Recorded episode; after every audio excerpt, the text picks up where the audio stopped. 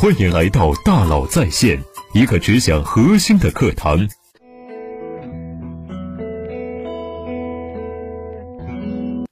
各位朋友，大家好，欢迎来到大佬在线。今天呢，我们来聊一聊长期主义。二零一八年，一个词开始流行了，叫做长期主义。一直想找个机会说一说，但因为不想空聊主义，所以就撂下了。直到国庆期间，一则新闻刷遍了互联网：美团市值突破了五千亿港元，成为续阿里、腾讯之后中国第三大互联网上市企业。美团这么厉害了，市值居然超过了百度，还超过了京东，超过了小米。是的，二零一八年美团全年亏损八十五点二亿元。二零一九年第一季度，亏损缩小为十点四亿元。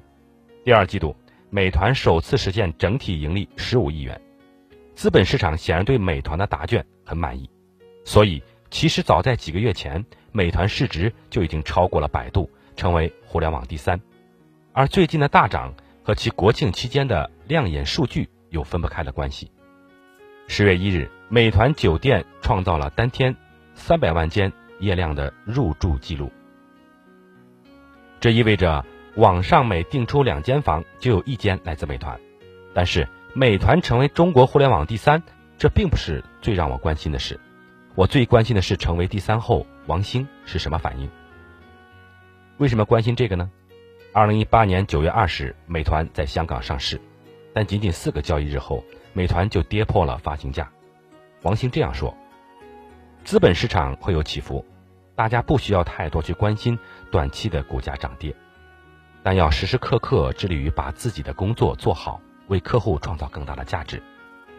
当股价下跌的时候，CEO 们当然可以说只关注长期价值，但是你怎么知道他们是不是真的不关心股价呢？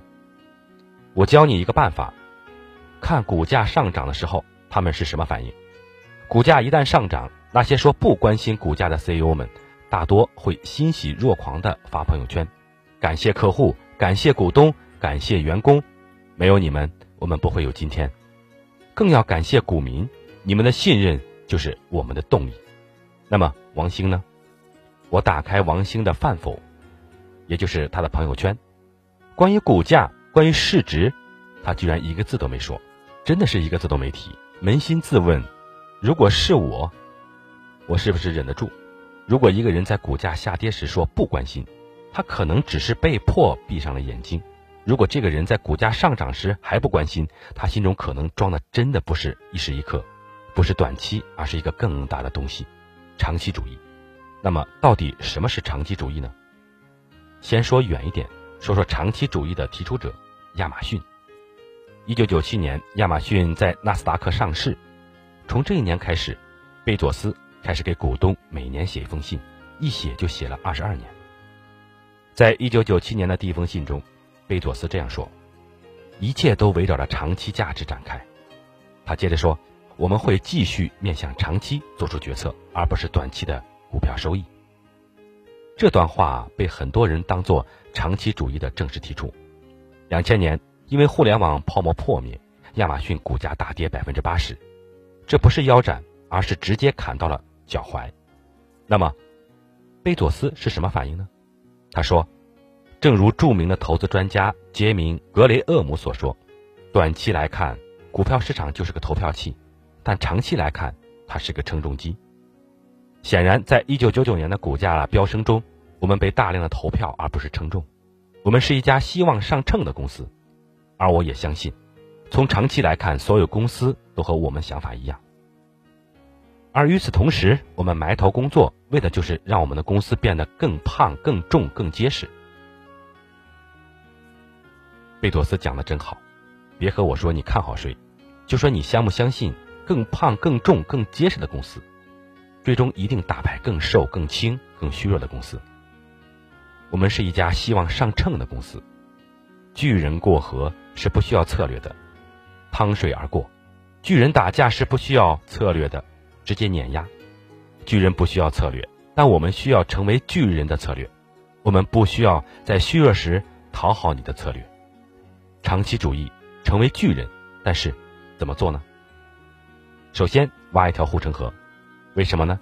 因为你越是长大，就越会暴露在敌人的面前，会有越强大的对手，因为看到机会开始挑战你。护城河可以帮你挡住对手，给你自己长大的时间。在二零零三年的致股东信中，贝佐斯这样说：“不断推动降低的价格成本结构循环，让我们的模式更强、更有价值。软件开发是固定成本。”如果变动成本也能控制住，不随规模的扩大而同比增加，那么最终在每一元销售收入上分摊的固定成本是下降的。打个比方，像一键下单这样的功能，给一百万人用和四千万人用成本是完全一样的。所以我们的定价策略不是最大化每单利润，而是卖的更多。这样就让消费者获益的同时，挖了一条更深的护城河。贝佐斯的这段话其实就是在说一个商业中最基本的成本公式：成本等于固定成本除以销售规模加上变动成本。怎么降低成本呢？根据公式有三种办法：第一种，降低固定成本，比如降低软件开发成本；第二种是降低变动成本，比如降低材料采购成本；第三是提升销售规模。亚马逊选择了什么呢？显然是提升销售规模。那怎么提升销售规模呢？更低的价格，怎样才能有更低的价格呢？低成本结构，怎么才能有低成本结构呢？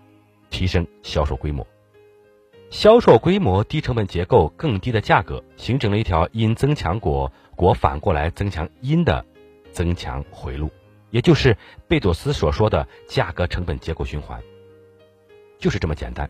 天哪，这也听上去太显而易见了吧？谁不知道销量越大越便宜呢？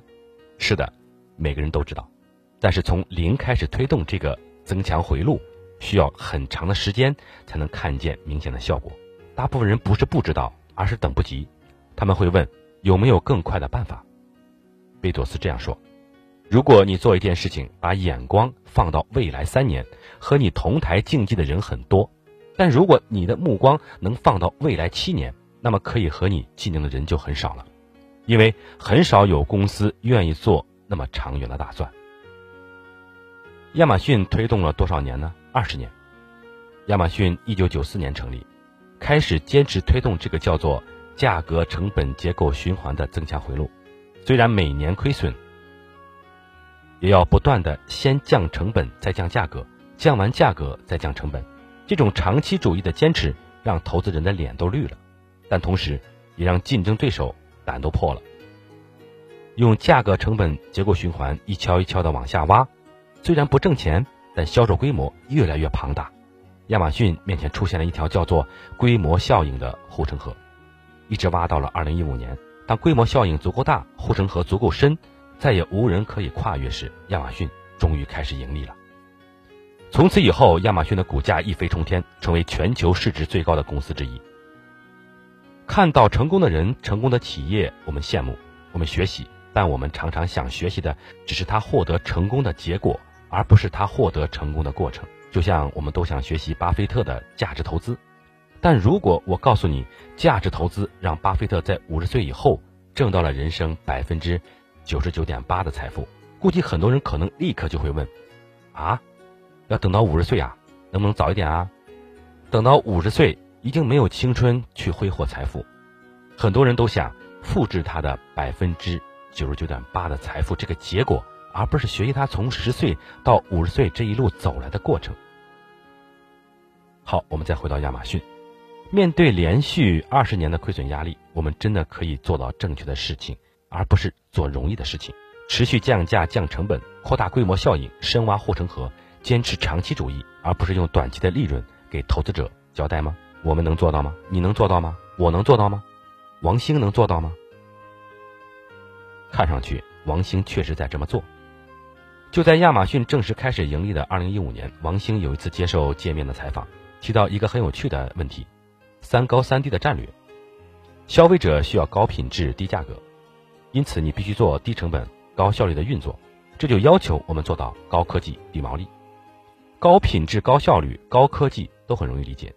可是，如果明明能挣更多的钱，为什么一定要低成本、低价格、低毛利呢？王兴这样说：“这是一个大规模的行业，如果一个巨大的行业，你拿很小的、很薄的一片，也得到很多利润，虽然薄，但是你得到的是很大的一块。”听到这句话，我想你立刻就明白了，王兴想做和贝佐斯一样的事情，挖一条叫做规模效应的护城河，这相当不容易。王兴是对着媒体说说而已，还是真的要这么做呢？据美团二零一九年第二季度财报显示，其餐饮外卖业务总交易金额九百三十一亿元，营业收入一百二十八亿元，交易笔数达到了二十一亿笔。七十万的骑手每天从三百六十多万个商家取餐，把近三千万单外卖送到共计四亿多用户手里。在这个体量下，高效率必须依靠高科技。美团有一个中央系统叫做美团超脑，这个美团超脑会根据每一单餐厅做好菜品的大概时间、最近骑手的位置、客户送餐的地址等等列参数，用零点五五毫秒的时间计算全局最优路径。既让客户等待时间最少，也让骑手跑路最短。关于美团超脑，我曾经听说过一个段子，不知是真是假。外卖骑手骑的是电瓶车，把车停在客户楼下，据说会遇到一个你可能永远都不会想到的问题：要不要把电瓶拎上楼？为什么要拎上楼呢？因为电瓶车的电瓶可以卖钱，所以常常被偷。都拎上去吧，太费体力，全天送餐效率下降；不拎吧，电瓶万一被偷更麻烦。怎么办呢？美团超脑，美团超脑不断累积历史数据，判断在哪里送餐电瓶容易被偷，哪里更安全，然后提示外卖小哥，这个地方需要你辛苦一下，拎下电瓶吧，外卖效率进一步提高。外卖其实是个高科技生意，在高科技带来的高效率的驱动下，美团外卖的市场份额达到了百分之六十五点一，成为行业第一。那么，美团每单选择保留多少利润呢？据测算，假设不需要花费市场费用，只分担研发及行政费用，算下来，美团外卖业务每单净利润只有八分钱。就是说，用高科技带来高效率，用低价格换取低毛利。王兴很少说话，为什么？因为他没时间，他选择低着头深挖那条叫做规模效应的护城河，用高效率低毛利逼疯自己，逼死对手。美团的股价今年翻倍。股民们看到的是美团开始盈利，但王兴看到的可能是规模效应到达了拐点。其实，悄悄挖护城河的远不止亚马逊，远不止美团，挖护城河的人都不会声张，没空声张。比如说华为。二零零九年，当整个世界都在讨论三 G 到底能不能普及的时候，华为的五 G 项目已经开始立项了。华为决定开挖一条叫做专利技术的护城河，挖了十年以后。当全世界开始意识到五 G 的重要性时，华为的专利护城河已经深不见底，竞争对手只能在护城河边望洋兴叹，或者愤愤然使胆小坏。而今天，当所有人都在称赞华为的护城河如此叹为观止时，华为的六 G 护城河已经开挖了。护城河不需要剪彩仪式，低下头去挖第一锹就开始了。挖护城河的人通常不说话，时间太长，哪有那么多话说？长期主义的第一步是挖一条深深的护城河。越相信长期主义的企业家，愿意用越长的时间来挖这条河。有了护城河，才有长期；有了长期，才能谈主义。那么，长期主义的第二步是什么呢？第二步是用这条深不可测的护城河保护你最重要的资产——客户价值。你创造了多少客户价值，你就可以成长为多高的巨人。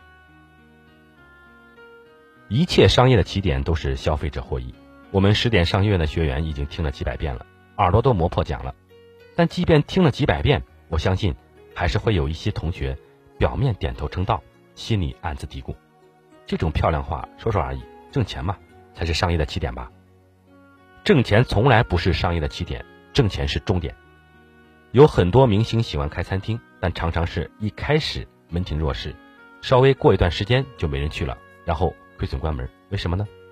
粉丝喜爱明星，明星的影响力可以给餐厅带来流量。哇，我一定要去试试，说不定我还能要个签名呢。可是尝过鲜之后呢，有些餐厅粉丝再也不会去第二次了。为什么呢？因为菜品不好吃，所以这家餐厅没有复购率。是流量更重要还是复购率更重要？当然是复购率。餐厅开在一个固定的物理位置，它只能服务附近几公里范围内的有限人群。就算明星影响力再大，这个有限人群都来吃了第一次，但只要菜品不好吃，没有复购率，客户最终会越来越少，直到关门。让消费者获益，也就是把菜品做好吃，是一家餐厅的起点，挣钱是自然而然的结果，是终点。这听上去也太显而易见了吧？谁不知道把东西做好很重要？